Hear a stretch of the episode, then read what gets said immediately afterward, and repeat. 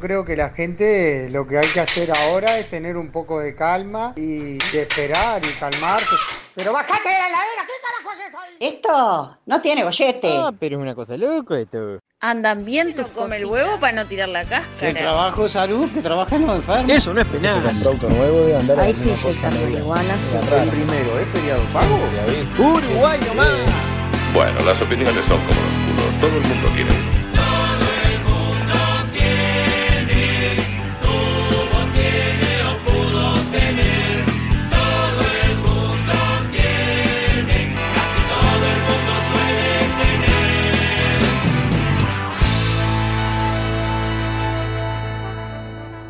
Bueno, ¿eh? Nos ¿Cómo estamos? Arrancamos oficialmente hoy, viernes 21 de mayo de 2021, 20 y 36 horas. Todo el mundo tiene, como amamos, Maldonado, Punta del Este.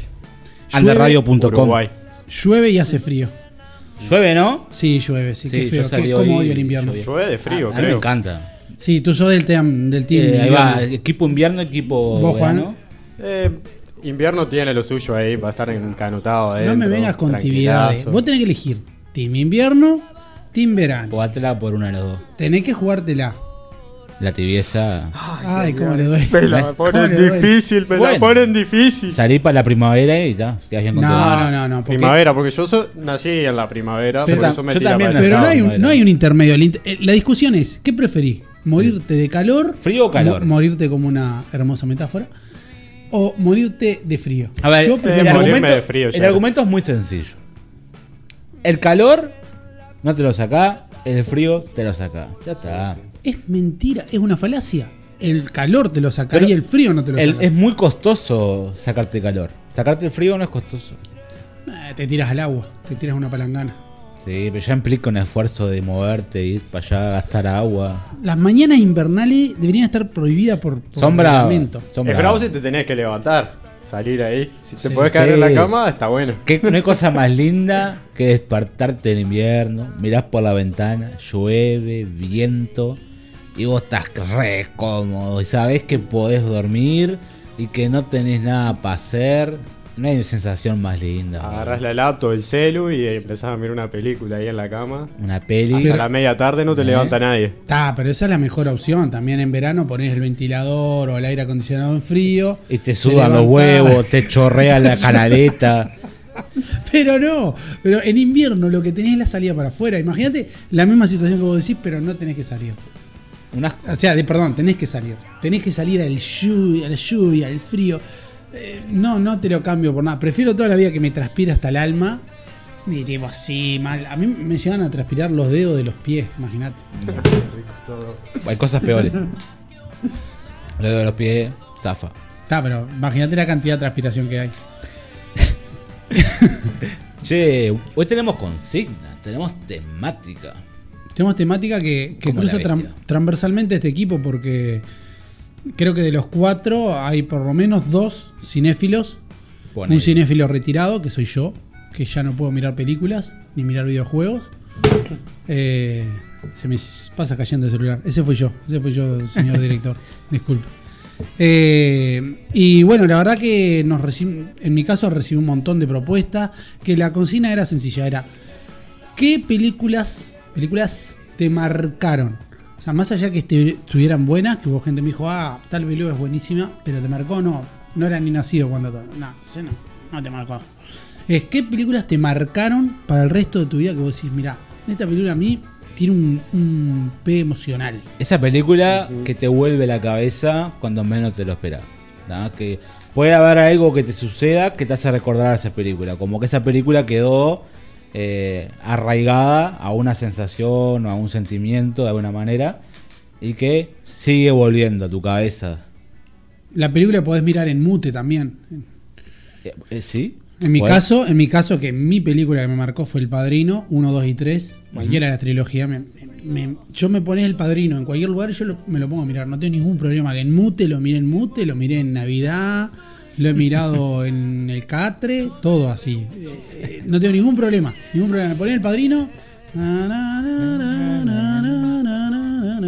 ¿Te atreves a pedirme un favor en el día de la boda de mi hija?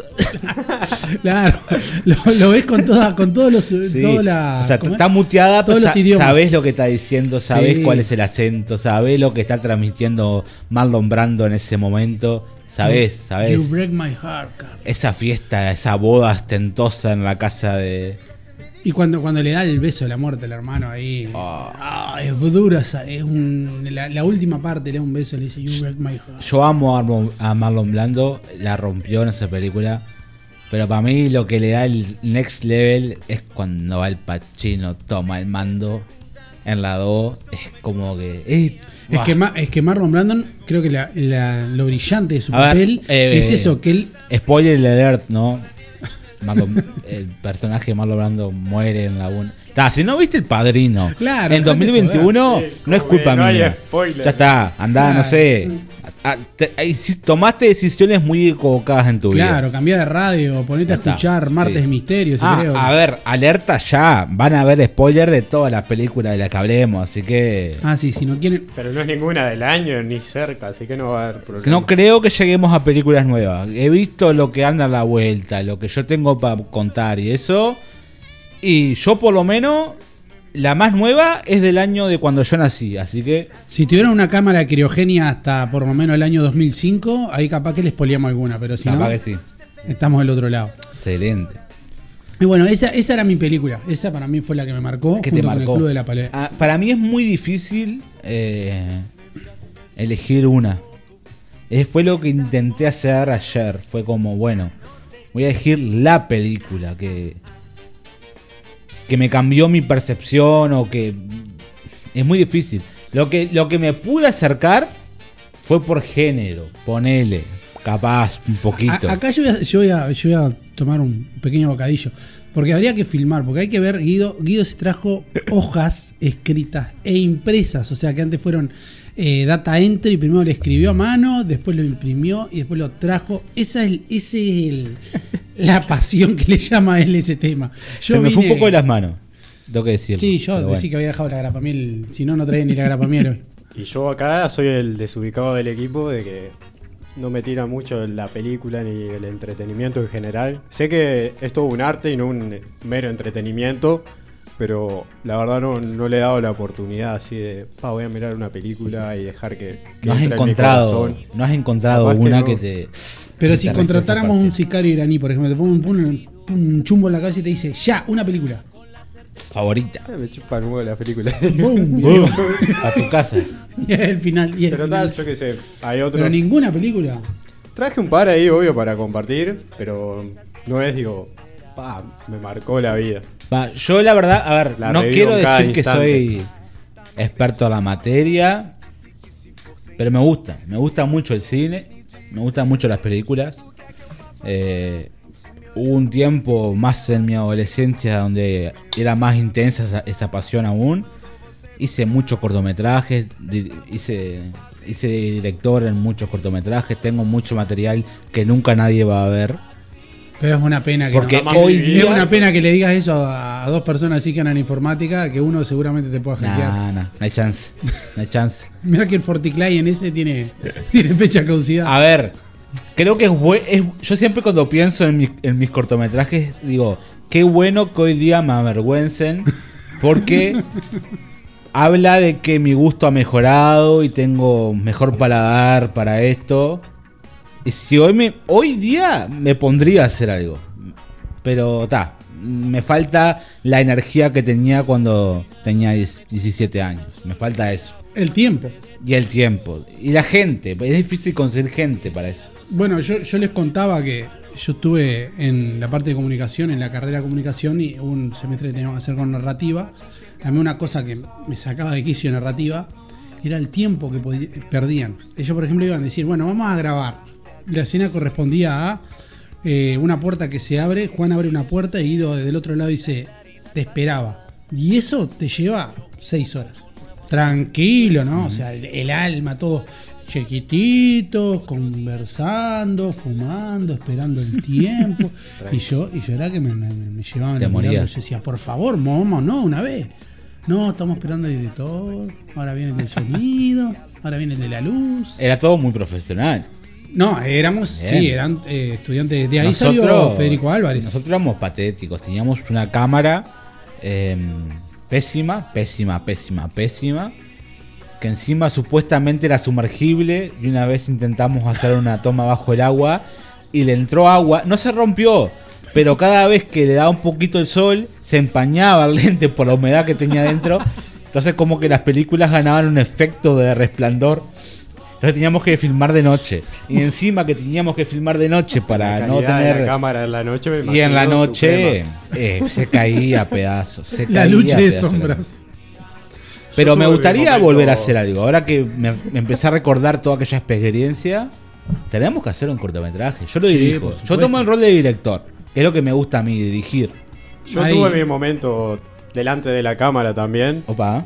No, no al nivel cortometraje ni nada de eso, pero sí sketch ahí para, para YouTube, ahí, tipo cortitos de humor. Ah, mirá. Casi improvisados, teníamos muy leve ahí alguna cosita y le metíamos. Bien. Un pequeño canal ahí para el humor cuando en esa época recién arrancaba el bananero y eso. Va, ya arrancaba. Nosotros ya lo mirábamos y decíamos, oh, vamos a hacer un Vamos a hacer lo así mismo. como eso. Se puede. Lo queremos. Ya, lo ya está todo Ah, destruido. Enterra- enterrado. Prescribió, de- prescribió el delito. Enterrado. Sí, yo hoy día pienso en lo que hice y me, avergüenzo. Pero como sé que me avergüenzo, es porque sé que puedo hacer algo mucho mejor. Has cambiado ese lugar, exacto. Sí.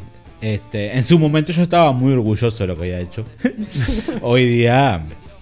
No. Mi, ulti- mi última eh, producción fue un cortometraje llamado Behind the Mask. Detrás de la máscara.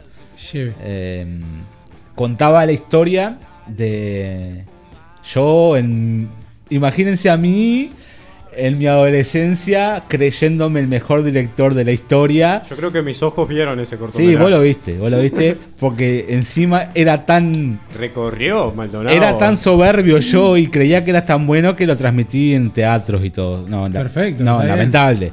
Hoy día pienso eso, la gente que vio eso, pobre, qué buena gente, porque me decían, qué bueno que estuvo, y me estaban mintiendo en la cara, porque era horrible, era horrible. Pero bueno, Behind the Mask contaba la historia de dos muchachas que eran dos títeres, que usaban unas eh, máscaras blancas eh, que compramos en un cotillón y no había máscaras blancas, eran transparentes y las, las pinté con aerosol y pobres usaban la máscara cinco minutos y les pegaba un, un viaje el olor a pintura que empezaban a hacer una psicodelia la muchacha esta. Sáquenme las hormigas de arriba. No, la verdad, todos los que participaron en ese cortometraje, gracias por bancarme en mis pires, porque yo estaba, yo pensaba que era el mejor. Y tenía esos pires, esos delirios absurdos. Y bueno, eran dos eh, asesinas, por así decirlo, eran dos muchachas de pelo largo, bien largo, que les llevaba hasta la cintura, con las máscaras blancas, que vivían en un galpón, todo hecho pedazo, y tenían una televisión de 14 pulgadas, apagada. Y de pronto una vez al día se prendía la televisión. Interferencia. Y recibían un video de un malhechor. De alguien que hizo algo malo. Iba desde, no sé, un ban- banquero que estafó mucha gente. Llegamos hasta meternos con, la con curas que hicieron cosas medias turbias. Entonces ellas veían eso y su misión para esa noche era terminar con la vida del malhechor. Recibían la orden y su objetivo era asesinar en pos de la justicia. Los Ángeles de Carlos. Ahí va. Hicimos En vez de Charlie, Los. Ángeles de La Carlos. escena- la- pa- para que se hagan una idea, lo, lo- lo- lo- lo metido que estaba yo en mi cortometraje. Llegó la escena de asesinar al cura, ¿no? Y buscaste un cura para asesinar Y ese. yo 30 quería darle, yo quería darle realismo. Hace- Hacete esta, esta imagen. 24 de agosto, noche de la nostalgia, lluvia torrencial. Yo estaba así en casa, muy, muy chico, yo tendría creo que 17 años, algo así. Y miré afuera que había tormenta eléctrica y digo, es hoy, hay que filmarlo así. es, es hermoso, digo, es sublime para esta Yo- escena. yo te y ahí imagino- empecé, empecé. Burice, ya, pónganse las máscaras, filmamos, filmamos, filmamos, filmamos. Esta noche es la noche. Pero pará, que No estoy- había grupo de estoy WhatsApp todavía ahí, Yacimel. No, no. No había, no, no había WhatsApp, no había nada. Eh, no, y, y nada, por Facebook, eh, SMS, vamos, vamos. Hoy la gran escena. En, conseguí que me dieran bola, milagrosamente. Un saludo para ellos. Son unos, Unos amores, la verdad. Todos en el Vilar de Bo, pero les mandamos Caemos, en la misma caemos a la. Y yo, y, y yo ya estaba tan jugado que digo: si vamos a matar a un cura, hay que matarlo en la iglesia de Maldonado. ¿Dónde vamos a matarlo? Hay que matarlo dentro de la iglesia. es- es- es- le da todo De la Plaza San Fernando. En la Plaza Fernando, la iglesia de Maldonado. Pero Mm. quiero que sepa que ya me gustás pila, como director me gustás pila. Te lo voy a mostrar después para que veas lo que fue. Y voy y llegamos, de noche era, temprano en la noche, lluvia torrencial, tormenta. Estaba abierta la iglesia, hay una, iba, estaba a punto de comenzar una especie de misa en nombre de no sé quién. Y yo digo, yo disfrazado de cura, obviamente, porque nadie quería ser de cura, digo, me la juego, el director es el cura. Obvio, me metí camisa negra, un pedazo de cartulina en el cuello. blanco, como para- sí. Ya está, no me importa Que nunca, nada. nunca supe qué es ese No, cartón blanco. Si hay alguien que nos lo, esté lo único que, sé es que antes lo hacían con barba de ballena. Lo leí en un documental. No sé Mira, por qué. si alguien que esté en la audiencia nos quiere contar por qué es que tienen el, El, sí, el bloquecito blanco ese arriba de la camisa. Yo, como sabía que era parte de la indumentaria, cartulina, tuki tuki, Exacto, tuki, tuki, para adentro. Entre la solapa. pa' Mi botellita de Gatorade con sangre falsa, que nunca faltaba. Era Siempre un asco. Eso no te lo sacabas más de la piel. Horrible. Y llegamos a la iglesia. Y vemos que está todo preparado para la misa. Obviamente no íbamos a pedir permiso para filmar un asesinato de un cura pedófilo en la mitad de la iglesia. Porque creo que la respuesta iba a ser medio, medio obvia. Ay, me perdí. Me, me, me- ahí- me mataste porque yo quería que me contaras eso cuando le. No, vamos. de ahí entra el glorioso, que no sé si hoy día es el mismo, cuidacoches de la iglesia. Un saludo para el cuidacoche de la iglesia. Lo veo ahí y yo le digo, che, mirá, quiero hacer esto, quiero entrar a la iglesia, que me filmen rezando y después me asesinen con un cuchillo en la puerta y tirar sangre y que se note que era un cura pedófilo. Y el loco me mira y dice, ¿qué de más? Vamos a hacerlo, me dice.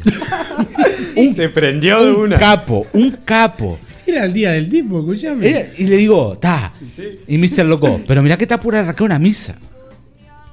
Y digo, ta, lo hacemos así, al palo. No, me- Yo digo, yo me disfrazo, me puse ahí la, la cosita, no sé qué. Me mando para adentro. eh, las muchachas que me hacían de. que hacían las, de las asesinas me filman. Con ellas con cuchillos tramontina en el bolsillo gigantes que eran nuestras armas. Y las máscaras blancas y una cinta roja en el pelo que era como el atuendo. Estaba muy bien entrenada para estar Sí, en, sí, un, en un increíble. galpón ahí con Me- una tele de 14 pulgadas. Increíble. Sí, sí, increíble. Y, y- y lo hacemos. Y vos le digo al cuidacoche, parate en la puerta. Si ves que se acercan a alguien, me avisás. Dale. Vos sabés que el loco se paró y nos hacía campana. Un fenómeno, bro. Me mandé para la iglesia, me senté. Unos planos sacamos de la iglesia, yo rezando, no sé qué.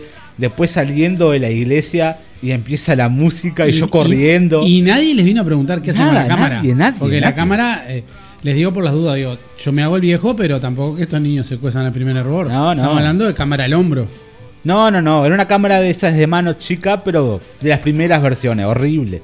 Filmaba todo a rojo, se veía todo rojo encima. Está, pero no se, no se podía disimular. No, no, no, se notaba. Y sabes que la filmamos la escena increíble. El 24 de agosto de noche ahí, me asesinaron. Fue el día que yo morí en la iglesia. Este, Qué lindo lugar para morir en una iglesia sí, igual, ¿eh? Fue todo muy poético, muy teatral. Exacto, tiene eso, los, los, los vitrales, Los vitrales, las luces, Las las dorados, luces sí. y todo, tiene ese tono. los así, techos oh. altos, la acústica. Claro, estaba divino para tirarse ahí para arriba. Así, Y, bueno, y- y yo ahí en mi juventud puse en la escena de mi muerte eh, la música de Requiem for a Dream. ahí va. Y empezaba chan, chan, chan, chan. Y yo corriendo y golpeando la reja y. chin, Y me muero ahí, caigo en mi muerte. ¿Moriste Y adentro de la iglesia o.? No, morí en la puerta. Intentando abrir una reja que estaba trancado con un, oxi- un candado ahí que le daba tipo taca, taca, taca. Claro, el cura quiso escapar. Se los voy a mostrar. Me da muchísima vergüenza, pero a ustedes dos. ¿Vos ya lo viste? Se va para. Pero se los voy a, a Mauro se lo voy a mostrar. Es muy malo, es muy malo. Si llegamos a los, a los 1500 comentarios, lo ponemos en, lo ponemos en el Instagram. Este Opa, quiero ver esa película. Dicen, no, no, no la vas a ver nunca en tu vida. Eh, Yo Imposible. la quiero ver. Vos, la- vos capaz que la ves ahora en un rato, te la voy a, te la voy a mostrar porque A ver. si la encuentro, creo que anda ahí en YouTube. Ah, y bueno, ya diste no, mucho. pero está, está oculta, no, no se puede ver. Puede aparecer en nuestro Instagram, puede hacer, aparecer pública, así como dice Mauro, llevamos a Capaz que un 2000 día ahí. me anim- Lo, que lo que sí me, lo que sí me estaría dispuesto a hacer el remake. Ah. Behind the Mask remake, de remake. Pero Mirá. la primera, por Eh. lo general, eh, siempre es la Es mejor. la mejor, ¿no? Sí, Puede ser. se pone difícil después. Pero yo te digo que The Room, un por otro lado de mi película. por lo bueno, malo, ¿no? yo te- tengo. Bueno, tuvimos un montón de, de repercusión. eh, para lo que es nosotros, un montón de repercusión. Con que hayan sido tres personas, ya es un montón. que me responde acá Matías. Eh, películas que me marcaron fueron Emanuel, la de la nave espacial, que se excitaban viajando en el espacio. Siempre me intrigó saber qué lo llevaba a querer ponerla sabiendo que podían darse contra un asteroide. Y esta es cual. Pará. Pará. Mucha información en muy poco tiempo. Hace muchos, muchos años. Emanuel te llama la película. existía en la televisión por cable, que tenía una serie llamada Emanuel, que lo, lo representaba una chica de lo más monona, que estaba bárbara, se llamaba Manuel. Emanuel era mujer. Emanuel era mujer. Y era una, una- era lo más parecido a lo porno que podías encontrar, era erótico. La- era erótico, no Era era lo mismo, erótico, no era lo mismo claro, erótico no, no. que pornográfico. No, no ¿no? había explícito, eran todas pieles y curvas. el, ero- el y- erotismo es la sugerencia de lo, de lo pornográfico. Exactamente. Y esto sugería, sugería, sugería. Suficiente para un adolescente. Y más Eh, a esas claro. horas de la madrugada. Claro. Yo, yo llegué a ver el canal Le- Venus le dedicaste sin alguna- el decodificador, que eran las líneas que iban y bajaban, y yo Pero de vez me la los jugaba que fueran una chica y un señor, por lo menos. me la jugaba. Me jugué la vida que fuera Por eso. favor, que sea. Si no, bueno. Habré tenido mi primera experiencia homosexual sin darme cuenta. Eh, y bueno, acá también nos, nos acota Matías, bueno, eh, eso de... Emanuel viajaba por el espacio y se garchaba el mundo, básicamente. ¿Qué Iba a? Italia y se garchaba a los italianos, iba a Japón y se garchaba a los japoneses. Y la así, buena vida era la de Manuel. Ah, era una buena vida. Y ella estaba bárbara y obviamente con, con ese movimiento pélvico que me hace mucha gracia en las películas eróticas, que obviamente te das cuenta que los dos genitales están separados por lo menos 30, 40 centímetros de distancia. O sea, ¿estamos hablando de eso o, o todos son el negro de WhatsApp? O tiene rodilla la muchacha que mide en 45 Porque centímetros. hay que llegar, claro, por eso hay que llegar ahí. Che, yo tengo unos comentarios que nos dejó la gente en, en Instagram. Este, si quieren les tiro alguno. Nos escribe nuestro fan número uno. ¿eh? Eh, Pablito nos dice, mira, la mejor película de la historia, dice Pablito, jamás creada, es El Señor de los Anillos. Y pone dos puntos. Los espero donde quieran. Y no me interesa absolutamente ningún argumento de mierda que me puedan dar. Que venga cada uno. Besitos. Se Ahora, bien Yo parado. ahora podría decir muchas cosas, pero como estoy asustado, Pablo, estoy totalmente de acuerdo contigo. El La Señor de los Anillos es la mejor creada. película jamás, Jamás creada. creado. Totalmente. No, pero joda aparte, marcó un antes y un después. No, primero en las que nada- películas largas. Yo creo que marcó un antes después en las películas largas. No, es mucho más que una película larga, no seas malo. A ver, primero que nada, Tolkien. Tolkien marca eh, que eh, Tolkien, para el que no lo sabe, es quien escribió los libros de Señor Anillo hace muchos años. Que primero que nada ya dicta cómo se construyen el 85% de los libros de fantasía por el resto de la Uf. historia. Porque él marca los cimientos de cómo se escribe la fantasía y de los elementos que están involucrados en un mundo de fantasía. Uno, que yo, por ejemplo, consumo muchos libros de fantasía o novelas de fantasía. En lo personal, y esto voy a ganar muchos enemigos, me terminó aburriendo de la fórmula. ¿Es culpa de Tolkien? Obvio que no. El genio que marcó un antes y un después. Es la culpa de todos los demás que no supieron salirse de la fórmula de Tolkien. Tolkien se inventó un idioma. Sí, bueno, se inventó es, un es idioma. común, es común en el área de la fantasía. También sucedió con en, en- con R. Martin en, en, lo, en Game of Thrones y demás, que también tiene su propio idioma y demás. Es una locura. Pero bueno, luego vienen las películas. ¿eh? Nadie esperaba nada. Sinceramente, en su momento nadie esperaba nada de las películas de los anillos. Hoy día, esto habría que chequearlo, porque no sé si estos datos siguen siendo vigentes. Es la película con más nominaciones y más Oscar ganados en una eh, instancia de los Oscars. Y si mal no recuerdo, 11 nominaciones, 11 victorias de Oscar en una sola noche. Toma, 11 Así que 11. agarrá, llevá, chupala para tu casa. Si Pablito lo dices porque tiene razón, porque es un hombre que sabe mucho. Eh, tal cual. ¿Eh? Bueno, eh, yo hablaba, ah, por ejemplo, lo que pasó con las películas largas del Señor de los Anillos. Yo hoy le, le pregunté a mi, a mi media naranja eh, y le digo, "Am- amada mía, amada mía, le digo, ¿cuál es tu película favorita y por qué? Ya me dijo, déjame tocarme la teta, Mauro, por favor. Y bueno, al final me terminó, determinando, me terminó contando que la mejor película para ella es como agua para chocolate. ¿Y por qué? Porque agua, como agua para chocolate, el libro es un libro corto. Entonces la película pudo ser hecha En casi base al libro. cuadro cuadro de lo Claro. que fue el libro. Que es un detalle importante, siempre adaptar libros a la película, que es que Es siempre te quedan muchas cosas Sí, afuera. Perdés todo, A, ver, es muy común, primero que nada, defraudar a los fans del libro. Totalmente. Porque ves que algo que te gusta mucho es, es corte o no respetado o no seguido a la perfección. Este, no es, no creo que sea tarea fácil eh, adaptar una historia escrita a la pantalla, sea el cine o la serie. Pero sí, es muy fácil eh, ganarte enemigos. Y como consumidor de esas cosas, ¿qué, qué es mejor? ¿Ver la película primero y después leer el libro? ¿O el libro y después la película? Pa, pensá que depende del caso, creo yo. ¿no? En mi caso, siempre va a ser mucho más decepcionante la película que el libro. No hay, no hay niveles de producción que superen la capacidad de una imaginación, una buena imaginación. Eh, un ejemplo común, eh, te pongo un ejemplo común. Hay una excelente serie, una radioserie, me encanta la radioserie aparte, llama Caso 63 en Spotify. Eh, sí. Eh, que está muy buena. Y la otra vez, mi hermano, que lo escuchábamos, nos pasamos las series y eso, me dijo, ¿sabes una cosa que hablé? Me puse, se puso a conversar con la pareja y le preguntó, ¿cómo te imaginabas al protagonista? Y cada uno se imaginaba al protagonista diferente, no había forma, ni ni siquiera estaban todos de acuerdo que fuera morocho. ¿Entendés? Eso es.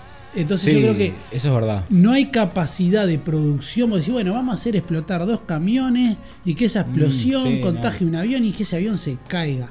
No hay forma de producir eso que sea más impresionante que lo que vos mismo te imaginás. Sí, y eso, pero eso sucede si lo que estás eh, recibiendo, leyendo, logra generar eso en vos. Que no todo lo logra.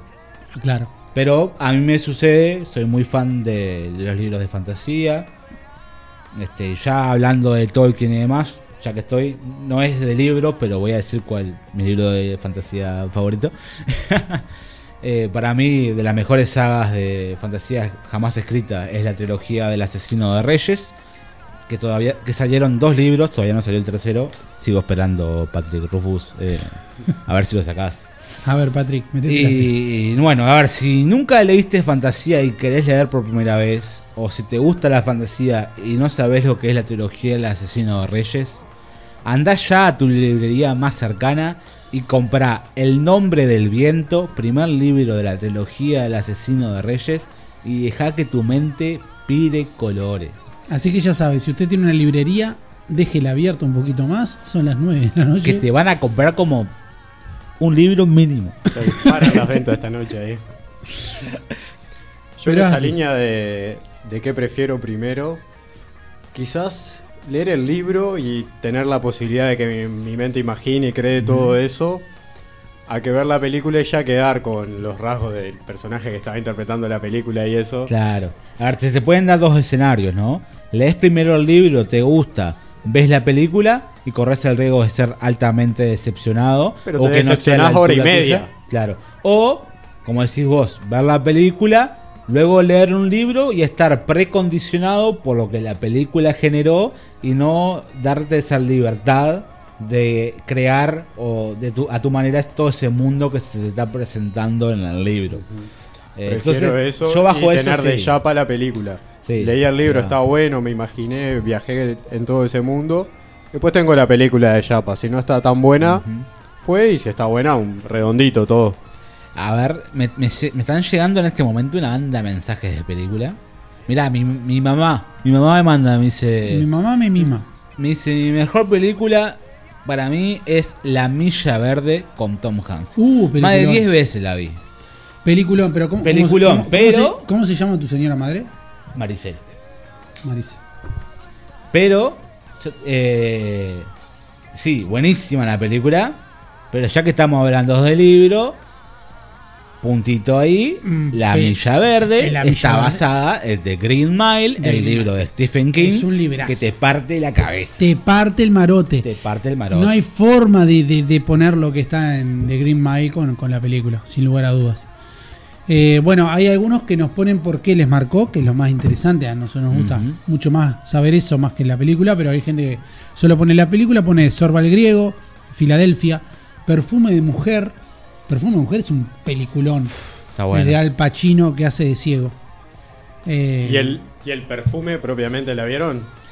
Eh, la de la que crea esencias de perfume. Sí, Qué loca esa de las película. personas. Media rara. Sí. Media rara. Está buena. Yo la traje ahí en la lista hoy. Sí. Sí, en, en resumidas cuentas, es un. Está basada en la, en la época antes de la Revolución Francesa, por ahí. O sea, bien. Medio colo- colonial, medio, sí, medio colonial ahí. medio raro. Y el personaje principal de esta historia nace eh, en un mercado donde la madre eh, trabajaba con los pescados. Y pare a este muchacho que aparentemente estaba muerto, algo muy normal en la época, y lo deja ahí tirado en- entre los diarios y los peces muertos.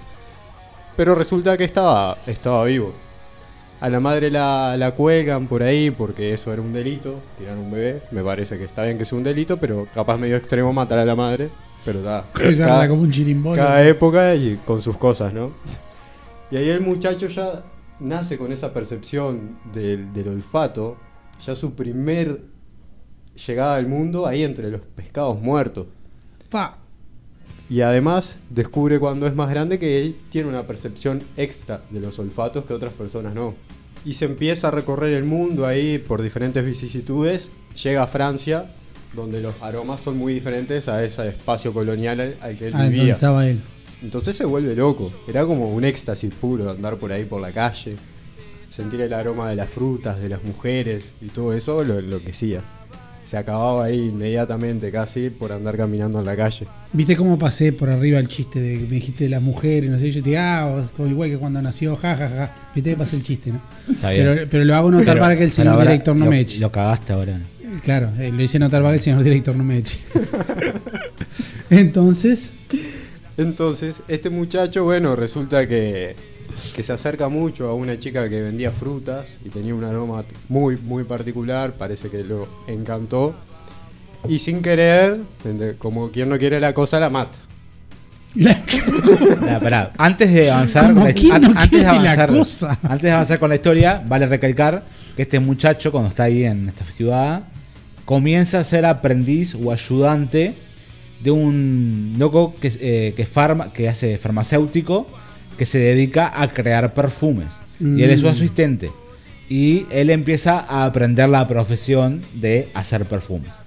Claro, estaba ahí como aprendiz y casi esclavo, básicamente. Sí, le pagaban, Sí, le daban la comida y. Y trabajá. Trabajá. Y Trabajá ahí hasta- en, hasta que en no un ratito salió al mercado y tenía que volver y ta, mató a esta chica y se entretuvo con su cadáver porque empezó a desnudarla, a sentir todo el aroma A ver, que la mata tenía. para consternar su aroma cerca un de él. Pablo Goncalves francés era una cosa Muy así. loco, peor. Y logra conservarlo un tiempo, gracias a las técnicas estas que estaba aprendiendo y eso, hasta que se fuma, digamos. Y sí, la que tiene. Entonces, bueno, entra en esa, entra en esa y, y va capturando aromas de diferentes personas. Pero Bien. básicamente es un loco obsesionado con las fragancias y de conservar las fragancias que él le agradan a la gente. Y la forma que tiene de hacerlo es asesinándolas y en base a su cuerpo crear fragancias de Ah, perfume. qué divino. Es perfume. hermoso, es hermoso.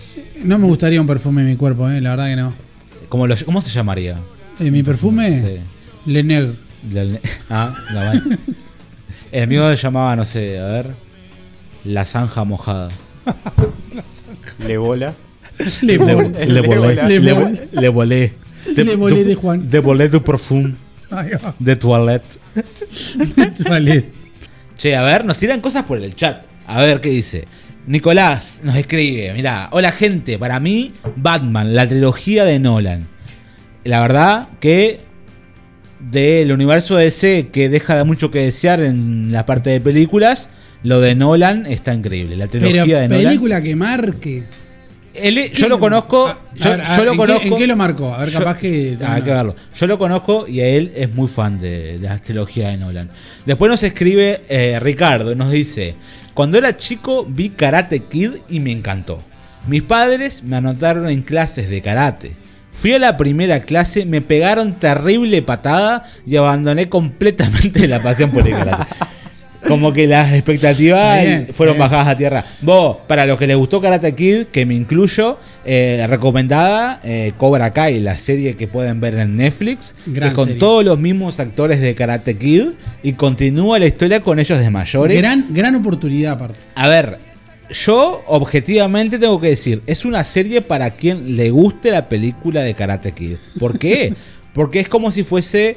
eh, es muy cringe, es como que genera mucha vergüenza ajena. Sí, Las peleas esas de karate. Claro. Adolescentes. Pero si te gusta Karate Kid, la disfrutás. Sí. Yo me veí cada temporada, un día por, te- o sea, por temporada un día. Tucu, tucu, tucu, me las comí todas. Es que lamen- lamentablemente el, el destino que tiene esa, esa divina capacidad para la ironía hiz- hizo que no esté Pat Morita, que llegaba a entrar Pat Morita ahora viejito y todo, yo, eh, eh, no sé, me pongo el monitor por sombreros. Uh, mirá, que- mirá quién nos escribe. Nos escribe el señor Gavin Oliver. ¿eh? Mirá qué grande. y nos dice, mirá, una película que marcó a mí fue con una noche de amigos fue Día de la Independencia. Y nos cuenta por qué. Dice, era una noche de calor en Montevideo y convencimos a mi hermano que no quería ir. Salimos dos amigos, mi hermano y yo.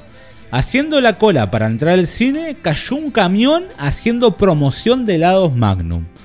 No podíamos creer, nos aburrimos de comer y la película fue lo que esperábamos. Mucha acción, efectos especiales y alguien por todos lados. Hasta ahora, cuando nos juntamos y recordamos esa noche. Ahí va. Porque eso es importante. A veces no es solo la película de lo que te marque. Es lo que viviste junto con esa película que se vuelve un hito para rememorar lo que sentiste en esa noche. Y eso es un claro ejemplo. Pero antes de todo esto tenemos que cumplir con alguien que está apoyando el proyecto de todo el mundo tiene y es nuestro nuevo sponsor. Alguien Ah. puso la, La tarasca, puso la, tarasca. mosca. No, vos, fuera joda, tenemos un sponsor. Por supuesto. Y es un muy buen suyos. sponsor.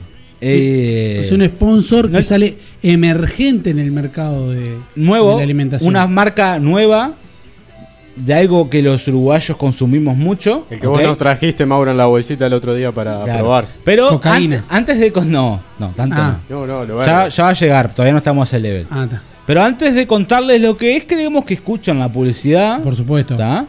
Este, la verdad que estamos muy contentos de que nos estén apoyando de esta manera. Es una marca con la cual creo que nos sentimos identificados. Totalmente. No es la primera empresa que se nos acerca para, para hacer publicidad.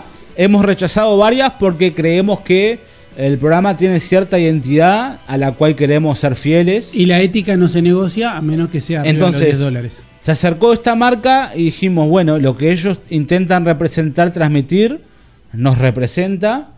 Y es por eso que hoy día nos van a acompañar eh, en este viaje que es todo el mundo tiene. Y bueno, ahora lo que lo queremos hacer es mostrarle un La pequeño publicidad. spot publicitario que nos hizo llegar esta marca, que lo escuchen. Es muy cortito. eh, y luego, si quieren, luego hablamos un poquito del, del producto. ¿eh? ¿Qué les parece? Dale.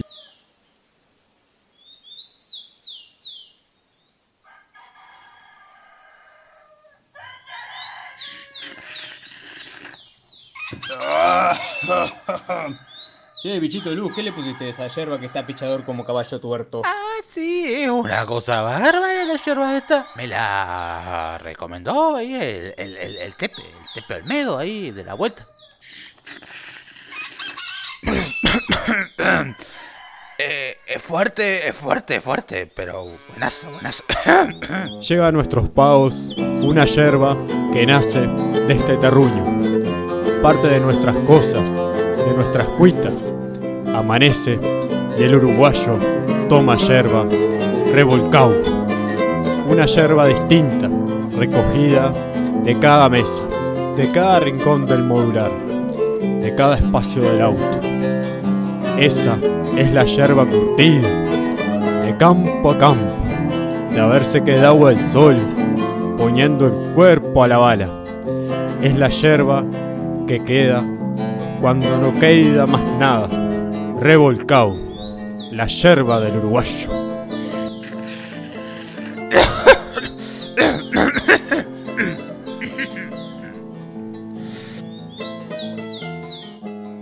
Revolcado, la, yerba del uruguayo. ¿Eh?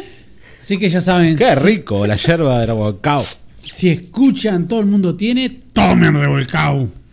Este auspiciante que, que nos acercó Mauro ahí haciendo su parte de, de marketing ahí, cerrando los negocios cerrando con, negocio, con la gente. Ya nuestro primer sponsor acercado a la, a la Así cartera. que cuando vayan al supermercado eh, y vayan a elegir la- su yerba de preferencia, eh, les recomendamos el revolcado. Eh, va a estar probablemente cerca del piso, en la góndola de abajo. Eh, tiene. Con el paquete roto ustedes lo recogen nomás y lo echan para es probable que haya que pedirlo suelto. Eh, si, si mencionan nuestro programa, le dan un 70% de ciento descuento. de descuento. Eh, viene como, ¿viste las bolsas del dorado? Viene ahí atado con un nudo. este, mm, pero pff, riquísima.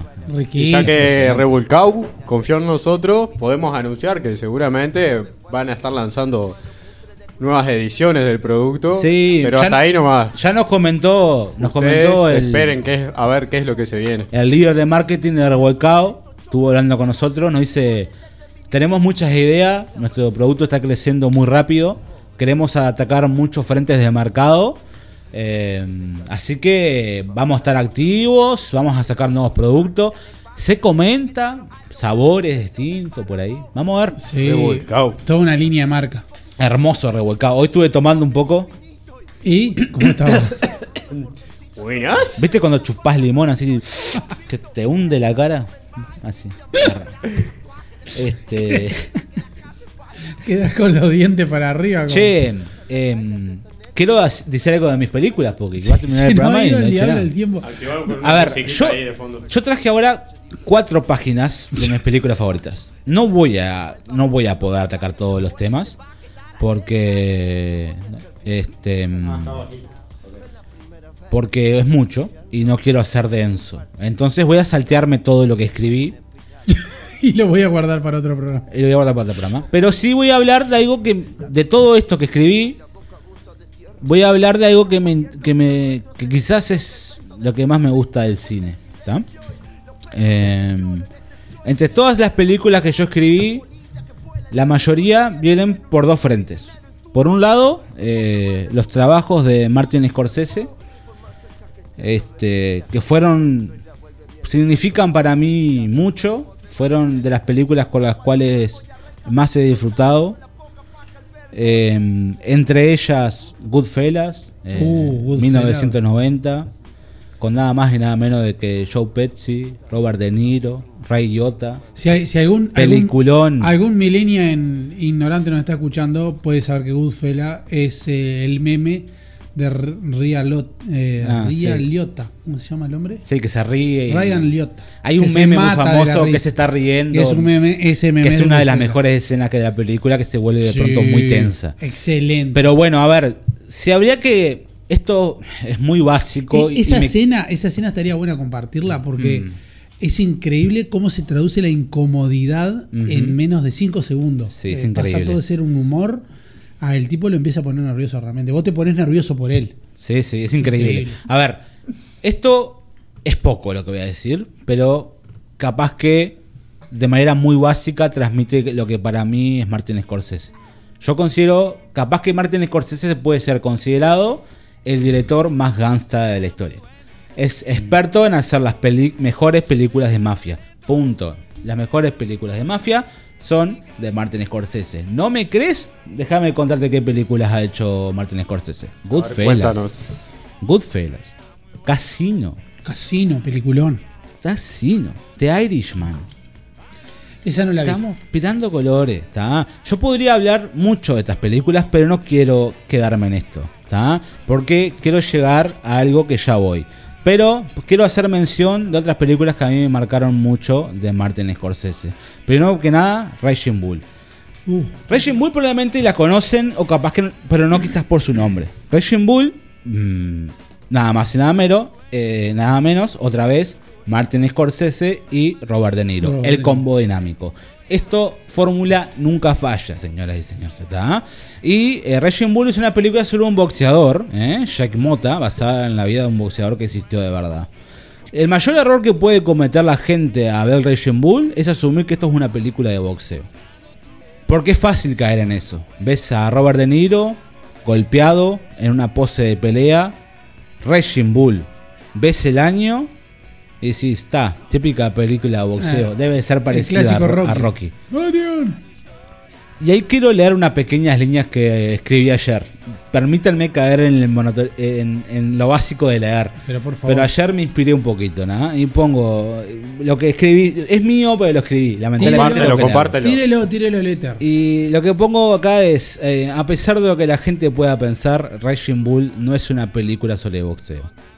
Es una película sobre una persona que resulta ser boxeador, que tiene una increíble inseguridad social, eh, sexual y problemas emocionales graves relacionados a los celos. El boxeo y las peleas sirven como lugar para que el boxeador exprese todos estos sentimientos y reciba lo que él siente como un castigo por tenerlos. Lo que lo lleva a un estilo de pelea desenfrenado y sumamente violento. Las peleas no se resuelven en base a su entrenamiento como boxeador, sino a sus sentimientos en el ring, sus miedos y sus impulsos. Porque eso es Raging Bull. Es una expresión total de inseguridades, sentimientos, emociones transmitidas a través del boxeo. Miren esta película, no tiene pérdida. Común Bien en demostrado. las películas de Scorsese eh, lograr transmitir bajo un medio que todos podemos identificarnos, en este caso es un boxeador. Eh, en otro caso, que es otra de las películas que tengo anotadas acá, quizás también una de mis películas. Bueno, es muy difícil decir que una película de Scorsese no es una de mis favoritas, pero en este caso sería Taxi Driver. Oh, Eh, Taxi Driver de nuevo, de nuevo Robert, Robert De Niro y, y Martin Scorsese. Es increíble lo que hace esta gente. Eh, película de 1976. Es, es impresionante. Eh, Aparte es una historia, es una historia que a nadie le interesa. Eso es lo que me encanta de Taxi Driver. Es una historia que realmente es una historia de las que vemos todos los días. Es lo que- Una es lo que pasa con Raging Bull. y pa, pa, pa, pa, vos decís, es un boxeador. Ahí mirás y decís, es un taxista con problemas mentales. Claro. Pero después, bueno, si quieren, leo lo que puse acá. No voy a explicar la película, no quiero, porque se va a hacer muy larga. Pero quiero contarles lo que escribí aquí, que es que Taxi Driver para mí es una historia de soledad, de decadencia social y urbana, de justicia por mano propia en las calles de Nueva York en los 70 con una fotografía sublime, narrativa atrapante y uno de los mejores papeles de Robert De Niro que he visto en mi vida. Sí, totalmente. Vayan ya. Si tienen que elegir entre Raging Bull y, y Taxi Driver, vean las dos. Ya, no se lo pierdan. Pero está, a lo que quería llegar. Me encanta Martin Scorsese, quedó demostrado. Pero tengo que hablar de mi director favorito. Si me gusta el cine, lo que más me gusta del cine a mí es la dirección. Soy una persona muy crítica y muy analítica cuando miro las películas. Con algunas personas resulta aburrido mirar películas conmigo. Yo las analizo mucho. Entonces, entre todo esto, tengo que elegir a mi director favorito. Difícil. Pero si tengo que elegir a mi director favorito, tengo que elegir nada más y nada menos que a Tarantino. A. No puedo no elegir a Tarantino. Eh, y si tengo que elegir la película que me marcó, para mí la película que me marcó fue la película que ocasionó que yo elija a mi director favorito. Y es Pulp Fiction. Sí, Pulp Fiction es excelente. Pulp Fiction fue la película que hizo que yo eligiera a Tarantino como mi director favorito. Y, y hay una cuenta. Y acá podría estar hablando toda la noche de tanto de la película, tanto de Tarantino. A ver, eh, Tarantino comienza como un director de cine independiente y hace nada más y nada menos que Reservoir Dogs. Es una película hermosa Reservoir Dogs, pero no, oca- no ocasiona un impacto muy grande. Lo que catapulta a Tarantino, luego de Reservoir Dogs, es Pulp Fiction. No quiero contarle lo que es Pulp Fiction, porque No. creo que no hay palabras que lo describan No. y le hagan justicia. No hay spoiler. Vos le podés decir. Tienen que ver esta película, pero lo que sí les puedo contar es lo que yo me gusta de las películas de Tarantino y que creo que Pulp Fiction tiene todos estos ingredientes. Y lamentablemente tengo que leerlos porque ayer los tuve que bajar a tierra. y acá puse nota sobre Tarantino, perdón, soy muy fan. Dos puntos. Primero que nada, lo que más me gusta de Tarantino es la forma que tiene de narrar una historia. Es única. Y para mí es única por estos puntos. Primero que nada, los diálogos de Tarantino están cargados de referencia de cultura pop y profanidades sin llegar nunca a lo vulgar, sino logrando totalmente lo contrario, transmitir como ningún otro. Esto demuestra en Tarantino un gran trasfondo y conocimiento de la cultura pop y sobre todo un gran conocimiento cinematográfico. Esto viene de que Tarantino era un adolescente de 13 años que trabajaba en un video de alquiler y se vio todas las películas que puedan existir y tiene un paladar exquisito y sabe contar historia como nadie. Lo que logra Tarantino también a través de sus películas es la glorificación y elevación y sobre todo la humanización de personajes que cualquiera consideraría nefastos. Que Claro. bajo cualquier otro director u otro escritor serían villanos mediocres, eh, unidimensionales, que no pasarían a ningún lado. Pero la forma de- que. muy, mucho villano de poca, men- poca monta. Sí, ¿eh? que uno pensaría, es muy básico, pero lo agarra Tarantino y es el mejor villano de la historia. Y uno de sus mejores factores, y, la, y por qué es de los mejores contando la historia, tiene que ser la música de sus películas. Si es el mejor narrador, no solo es por sus guiones, sino porque entiende que para contar una historia existen muchos elementos y él los ejecuta a todo la perfección. Es capaz de transmitir emociones y historia solo con visuales y música. Yo me quedo con eso de, de la dimensión, justamente que él le logra dar a los personajes. Esa nueva dimensión que, que me mostraste de él, de, de que era un pibe de 13 años que laburaba en un videoclub. Me lo imagino ahí mirando las películas una por una, pensando en cómo poder mostrar él luego lo que estaba en su cabeza. Un basándose 17 de enero a las todo 3 de la tarde. Hay muchas influencias en la cabeza de ese hombre. Sí, sí. Cómo se construyó y bueno, y, y logró ser uno de los mejores directores del mundo. Sí. Y para cerrar esta idea, eh, quiero hablar de las escenas de Tarantino. Eh, él tiene una forma exquisita de filmar sus escenas y de realizar sobre todo las transiciones entre la escena. Y como que genera siempre un crescendo o un crecimiento constante eh, de las emociones de quien está mirando su película. Y la forma en la que se las organiza y la forma en que pasa de una escena a otra, creo yo que genera eh, la mayor respuesta emocional que puede tener en quien está mirando su película. Y creo que uno se ve muy típico, por ejemplo, la división en actos, la forma en que intercala distintas historias. Y como punto final, y para cerrarlo, lo que a todos creo que nos gusta Tarantino es la violencia explícita y el gore, que combinado con todo lo que el nombrado genera obras maestras. eh, convirtiendo para mí a Tarantino, que para lo que es, si no el mejor, uno de los mejores directores que existe. Este, y no quiero irme sin nombrar muchas de sus películas que capaz que les gusta, las vieron, no saben que son de él. Y voy a traer un pupurrí, Pulp Fiction, Kill Bill, bueno, Kill Bill Volumen 2, Reservoir Dogs, Jackie Brown, Django Unchained, Inglorious Bastard, Once Upon a Time in Hollywood, The Hateful Eight. Ya está, gente. Eh, creo Miren que a el Tarantino. título que tiene Tarantino es indiscutible. Mi- mi- miren a Es- Tarantino. Es hermoso. Perdón por explayarme tanto, pero Tarantino es Dios. Este programa apoya a Tarantino. Tuve La cantidad, la que- de mensajes que tenemos, uno No, de alguna forma también se siente Quiero- responsable. No quiero irme del programa sin leer algunos comentarios que nos dejaron en Instagram, la gente recopada. Eh, Augusto nos dice: Arriba de todas las películas pongo Blade Runner 2049, Mm. Touché, peliculón que se nos ha acabado. Que para mí es insuperable. Pero seguidas eh, pondría alguna de Nolan: Inception, Interstellar, Tenet. Me acuerdo hace años cuando las que fascinaron fueron las más viejas de Tarantino, eh, Pulp Fiction, Reservoir Dogs, que nombrábamos 70. Increíble. Es un tema que tendrían que invitarme a la radio más o menos para hablar. Este debe ser como yo, medio traumado con, con lo que puede llegar a ser Tarantino. Así que muchísimas gracias otra vez por estar otro viernes acá, por hacernos el aguante. A la gente que otra vez se recopó con la consigna. Divino, Se está volviendo ya constante esto y así es fácil hacer un programa con Eh, la gente que nos ayuda. Nos da una culpa tremenda dejar.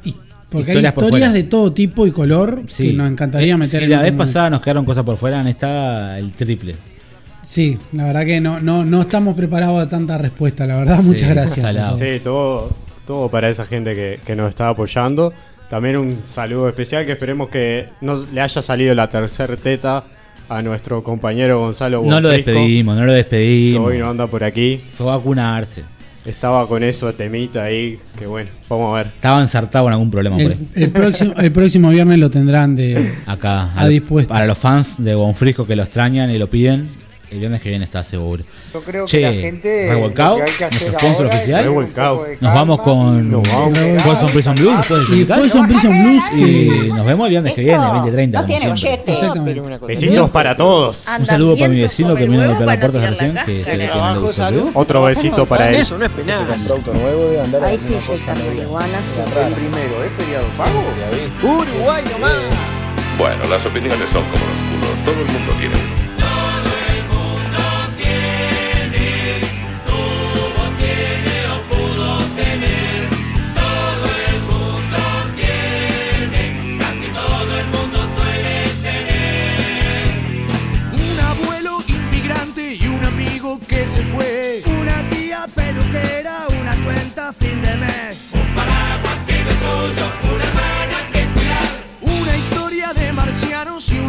caña de pescar. Y ese tío gordo y viejo que no para, que no para de roncar. Un consuegro que se adoba y se pone a recitar. Un pariente sedicioso y un pariente militar. Una prima que se parte, una riña familiar. Un padrino mentiroso que te lleva